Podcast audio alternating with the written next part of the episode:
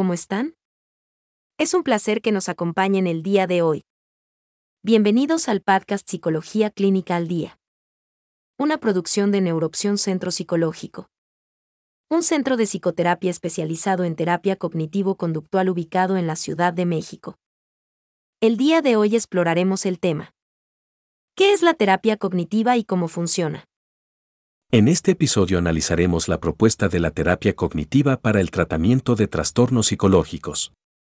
Hemos preparado este episodio, con base en el modelo cognitivo, propuesto por Aaron Beck. La terapia cognitiva es una psicoterapia estructurada. Se orienta hacia la solución de problemas actuales, modificando errores en el procesamiento de la información. Es decir, la terapia cognitiva es un tratamiento psicológico que busca detectar analizar y modificar pensamientos, ideas o creencias que afectan la salud mental. Entonces, podemos decir que la terapia cognitiva se fundamenta en la relación que existe entre pensamientos, emociones y conducta. Judith Beck, en su libro Terapia Cognitiva, Conceptos Básicos y Profundización, nos dice. El modelo cognitivo propone que todas las perturbaciones psicológicas tienen en común una distorsión del pensamiento que influye en el estado de ánimo y en la conducta de los pacientes.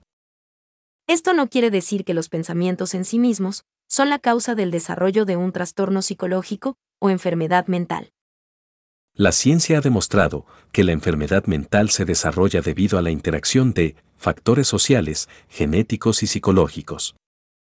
Tampoco podemos negar que algunas experiencias son perturbadoras y nos descolocan, en mayor o menor grado. Pero tal como veremos en este episodio, nuestros pensamientos, sean conscientes o no, afectan nuestro bienestar. Por tal motivo, el análisis y la modificación de los pensamientos que influyen negativamente en la salud mental. Es el fundamento de la terapia cognitiva. En este sentido, el filósofo griego Epicteto decía, no son las cosas mismas las que nos perturban, sino las opiniones que tenemos de las cosas. La terapia cognitiva surge en 1950 como una contrapropuesta al psicoanálisis de Sigmund Freud, que dominaba el medio terapéutico en aquellos años. A grandes rasgos, el psicoanálisis sostiene que los trastornos psicológicos surgen en el inconsciente. Y por tal motivo, no son accesibles fácilmente. De esta forma, dificulta la posibilidad de someter sus métodos terapéuticos a una metodología susceptible de comprobación. Además, el psicoanálisis es un proceso terapéutico a largo plazo, que, por lo tanto, se considera costoso y poco accesible. Por estas razones, surge la terapia cognitiva, como un nuevo paradigma de psicoterapia. Es por eso por lo que, en la terapia cognitiva, es de suma importancia que la teoría y práctica clínica sean sometidas a comprobación, validación e investigación. Evaluar las teorías y los tratamientos con el mayor rigor posible, utilizando metodología científica. Es importante por varias razones. Veamos algunas. Por razones científicas. Es importante para que los tratamientos psicológicos cuenten con fundamentos sólidos y bien establecidos. Por razones éticas. Es importante, para poder comunicar a las personas, que los tratamientos han demostrado ser efectivos. Por razones económicas. Para reducir los costos de los tratamientos y poder llegar a todas las personas que lo necesitan. También, la terapia cognitiva busca que sus tratamientos sean a corto plazo, sin sacrificar los beneficios que puede obtener el paciente. Aaron Beck con su terapia cognitiva de la depresión. Albert Ellis con su terapia racional emotiva conductual. Y Arnold Lazarus con su terapia multimodal. Son algunos de los principales exponentes de la terapia cognitiva. Es importante que hagamos un paréntesis y analicemos brevemente a qué se refiere el término cognición. Nuestro cerebro se encarga de recibir, seleccionar, almacenar y elaborar o dar significado a la información. Estas funciones las conocemos como funciones cognitivas. Las funciones cognitivas nos permiten relacionarnos con los demás y con el medio ambiente. De hecho, nos ayudan en diferentes actividades tales como leer, escribir, hablar o escuchar música. En psicología, conocemos dos grupos de funciones cognitivas. El primero conocido como funciones cognitivas básicas. Y al segundo se le conoce como funciones cognitivas superiores. El grupo de las funciones cognitivas básicas nos permite captar y filtrar la información. Dentro de este grupo encontramos tres funciones. La primera es la atención. La segunda está formada por las funciones visoperceptivas y visoespaciales. Y la tercera es la memoria. La atención es un proceso que nos permite seleccionar la información, diferenciarla entre útil e inútil, estar alertas y concentrados. Las funciones visoperceptivas y visoespaciales nos permiten reconocer y clasificar los distintos estímulos. Ayudándonos a interpretar la información, por ejemplo, nos ayudan a reconocer rostros. La memoria nos permite almacenar y recuperar la información. Ahora, veamos brevemente las funciones cognitivas superiores. Se conocen como funciones superiores, ya que se encargan de realizar procesos complejos. Este grupo se integra por las siguientes dos funciones. Las funciones ejecutivas. Y por último el lenguaje. Las funciones ejecutivas regulan la cognición, los pensamientos y la conducta. Algunos ejemplos son abstracción, Evaluación de alternativas. motivación, Autoconciencia. la forma de percibir nuestra relación con el mundo. Y el razonamiento. Por otro lado, el lenguaje es la capacidad para comunicarnos y relacionarnos con los demás. Estas son las funciones cognitivas. Conocerlas nos permitirá comprender mejor el fundamento y la función de la terapia cognitiva. El pensamiento, que como hemos visto, forma parte de las funciones cognitivas ejecutivas. Es fundamental para la terapia cognitiva. Podemos entender el pensamiento como una representación interna acerca de una experiencia, problema o estímulo. Las imágenes, los conceptos y el lenguaje son las unidades básicas del pensamiento. Las imágenes son representaciones mentales, similares a una fotografía. Los conceptos son ideas acerca de objetos o sucesos que clasificamos en categorías. El lenguaje está formado por palabras, o símbolos, y reglas para combinarlos o usarlos. Generalmente, el pensamiento incluye sus tres unidades básicas. Analicémoslas brevemente. Todas las personas almacenamos imágenes visuales y auditivas. Algunas veces esas imágenes las acompañamos de olores, sabores o emociones. Por ejemplo, algunas personas tienen una imagen de un restaurante y la relacionan con algún olor o sabor. El uso de imágenes es muy amplio, por ejemplo, resolver problemas, cambiar emociones, ayudar a la memoria o mejorar habilidades. Muchas veces, podemos mejorar nuestro estado de ánimo evocando una imagen que nos recuerde una emoción positiva. Algunas personas, cuando se sienten estresadas, recuerdan lo bien que se la pasan en vacaciones. Tienen una imagen almacenada del lugar que visitaron en sus vacaciones. Esta imagen muchas veces está acompañada del recuerdo de un estado de ánimo relajado y dichoso. Analicemos ahora brevemente los conceptos, que son otra unidad básica del pensamiento. Hemos visto que el concepto es una idea que representa una categoría de objetos o acontecimientos. El proceso por medio del cual formamos conceptos. Consiste en clasificar la información en categorías. Considerando nuestras experiencias y aprendizaje, creamos categorías positivas y negativas. Cuando un concepto pertenece a un objeto o suceso, se dice que pertenece a la categoría positiva. Existen diferentes tipos de conceptos, que pueden ser definidos por sus características, relaciones o por ambas. Los conceptos erróneos o inexactos conducen a errores de pensamiento. Este es un principio de la teoría cognitiva. Por ejemplo, el estereotipo de la vejez, por medio del cual se relaciona de forma común. La vejez con enfermedad, soledad y dependencia. Este estereotipo genera diversos problemas. Entre ellos el pensamiento conocido como todo o nada. El cual implica pensar que todas las personas mayores son enfermas, dependientes y demás. los conceptos, de forma general, tienen dos significados. Significado denotativo, que está relacionado con su definición exacta. Y significado connotativo, relacionado con el significado personal o emocional. De tal suerte que cada persona puede crear conceptos erróneos. Y por consiguiente pensamientos distorsionados. Todo esto forma parte del fundamento de la terapia cognitiva. Es así como la terapia cognitiva sostiene que identificar, analizar y modificar los errores de pensamiento produce una mejoría permanente en el estado emocional del paciente. Para cumplir con sus objetivos, la terapia cognitiva establece que cualquier intervención del psicólogo cognitivo debe seguir ciertos principios. Veamos estos principios. La terapia cognitiva se fundamenta en una formulación dinámica del paciente y sus problemas planteada en términos cognitivos.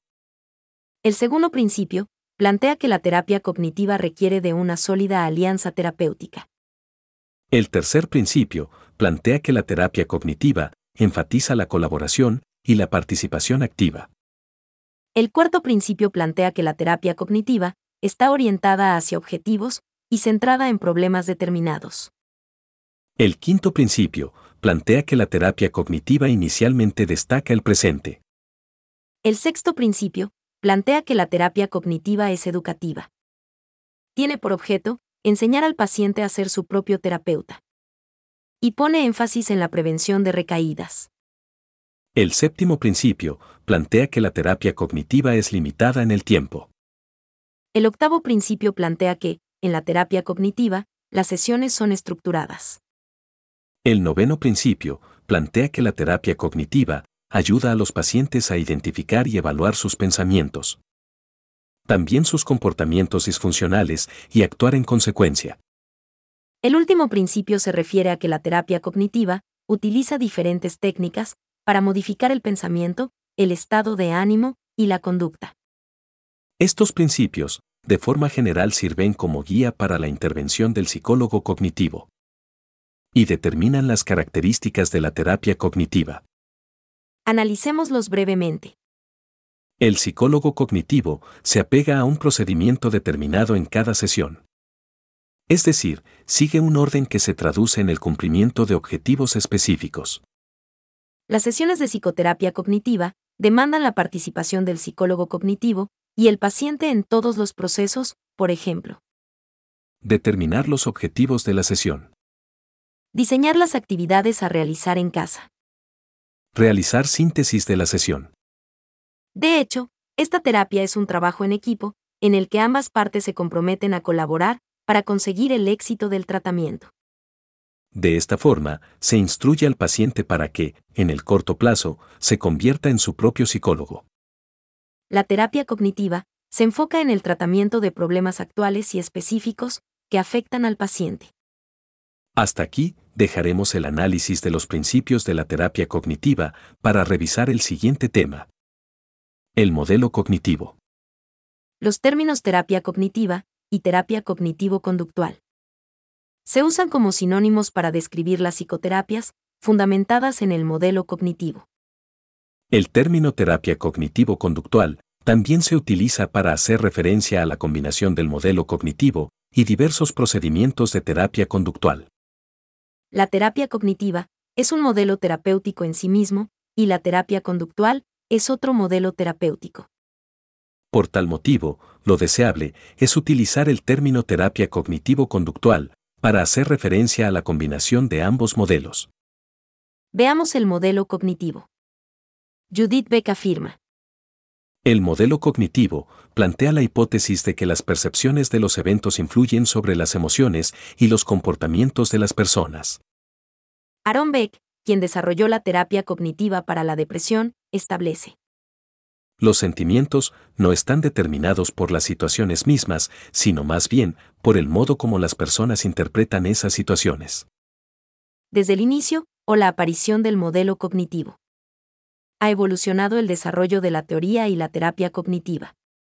Las pruebas y los resultados, obtenidos como fruto de las investigaciones científicas realizadas a través de los años, han impulsado la actualización del modelo cognitivo.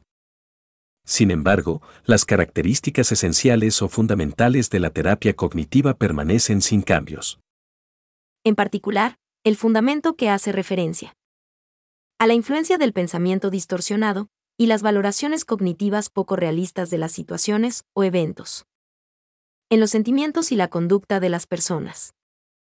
En otras palabras, la terapia cognitiva sostiene que hay pensamientos al margen de la conciencia, que aparecen espontánea y rápidamente. Estos pensamientos son una interpretación inmediata de cualquier situación. A estos pensamientos se les conoce como pensamientos automáticos. Y son diferentes de los pensamientos que surgen de un proceso reflexivo. Los pensamientos automáticos, por lo general, se aceptan como verdaderos y exactos.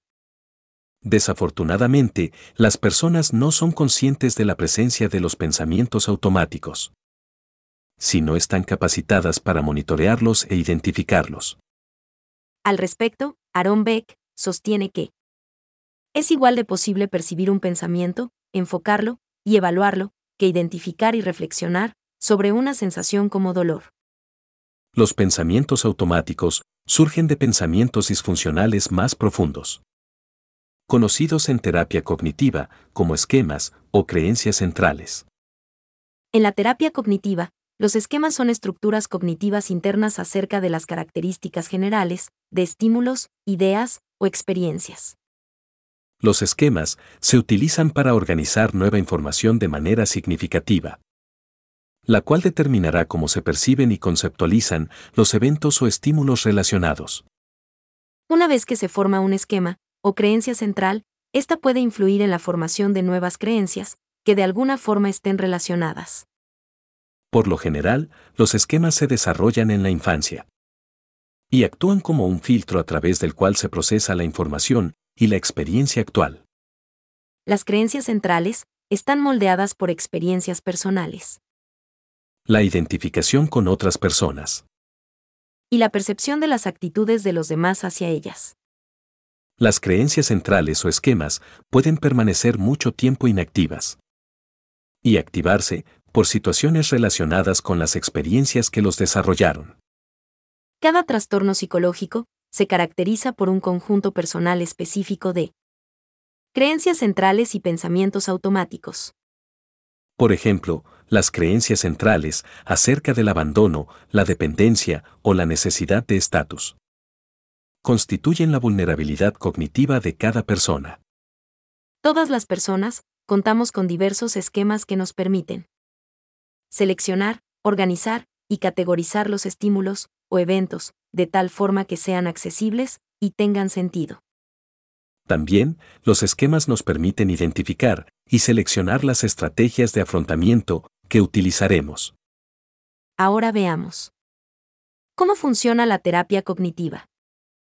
En terapia cognitiva, el paciente y el terapeuta trabajan como un equipo para detectar y evaluar las creencias del paciente probar su precisión y modificarlas de acuerdo con la realidad. El tratamiento se fundamenta en un enfoque colaborativo y psicoeducativo. Con experiencias de aprendizaje diseñadas para enseñar al paciente temas importantes. Veamos a qué se refieren estos temas. Monitorear e identificar pensamientos automáticos. Reconocer la relación que existe entre pensamiento, emoción y conducta. Probar la validez de los pensamientos automáticos y las creencias centrales.